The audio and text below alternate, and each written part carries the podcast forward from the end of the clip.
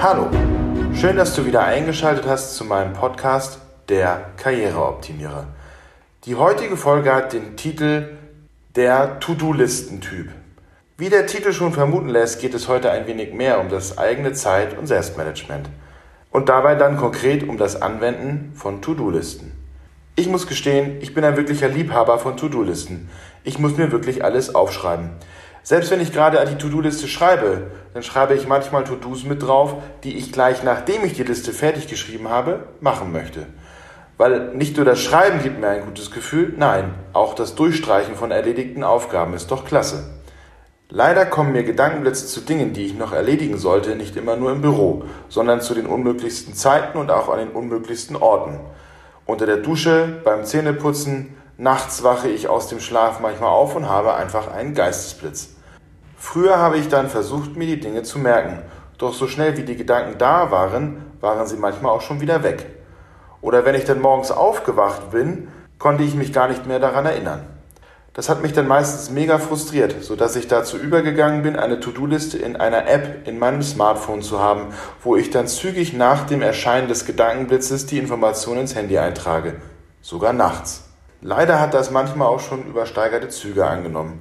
Wenn ich zum Beispiel bei einem Geschäftsessen bin und ich höre dem Gegenüber interessiert bei seinen Ausführungen zu und in dem Moment schießt mir ein Gedanke in den Kopf, dann kann ich echt nicht anders, als während des Gesprächs mein Handy zu zücken und meinen Gedanken zu verewigen, aus Angst, dass ich ihn sonst am Ende des Gesprächs vergessen haben könnte.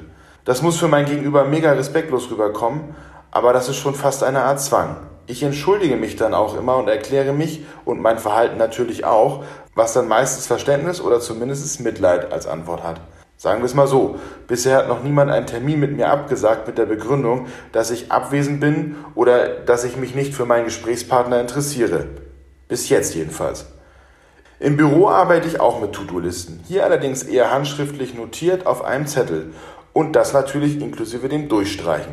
Und kennt ihr das auch? Man nimmt sich gefühlt eigentlich immer mehr To-Dos für den Tag vor, als was eigentlich schaffbar ist. Diese Realitätsverzerrung zwischen Aufwand und benötigter Zeit geht mir komplett ab, wenn ich mir selber To-Do-Listen schreibe.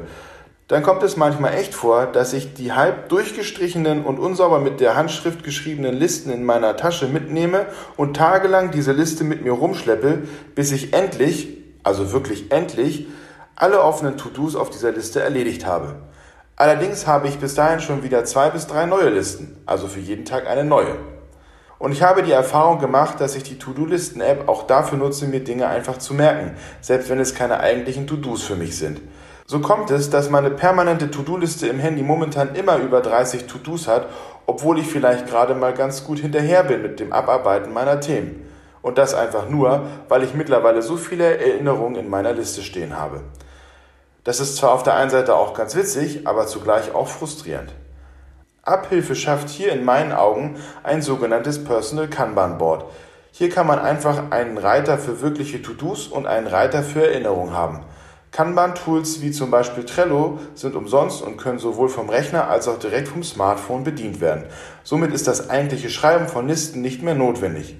In einem Kanban-Board schreibt man seine To-Dos auch in Ticketform, sodass nicht nur die Aktivität alleine dort stehen muss, man kann diese auch noch anreichern mit zusätzlichen Informationen, Deadlines, Anhängen oder sogar richtig abzuhakende To-Do-Listen in dem To-Do.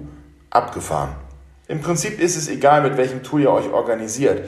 Generell halte ich die Methodik Personal Kanban für sehr flexibel und in Verbindung mit der Verlinkung des Smartphones auch für nutzbar im täglichen Alltag. Gerade auch für unterwegs oder wie in meinem skizzierten Beispiel sogar nachts. Zugegeben war dieser Podcast nun eine sehr persönliche Sicht auf meine eigene Arbeitsorganisation. Das richtige Nutzen von Tools zur persönlichen Zeitoptimierung ist aber auch Bestandteil meines Karrierecoachings. Solltest du in diesem Bereich auch Unterstützung brauchen oder bist du gerade auf der Suche nach dem richtigen Job oder brauchst du Hilfe bei der Identifikation des richtigen Karriereziels, ich bin gerne für dich da.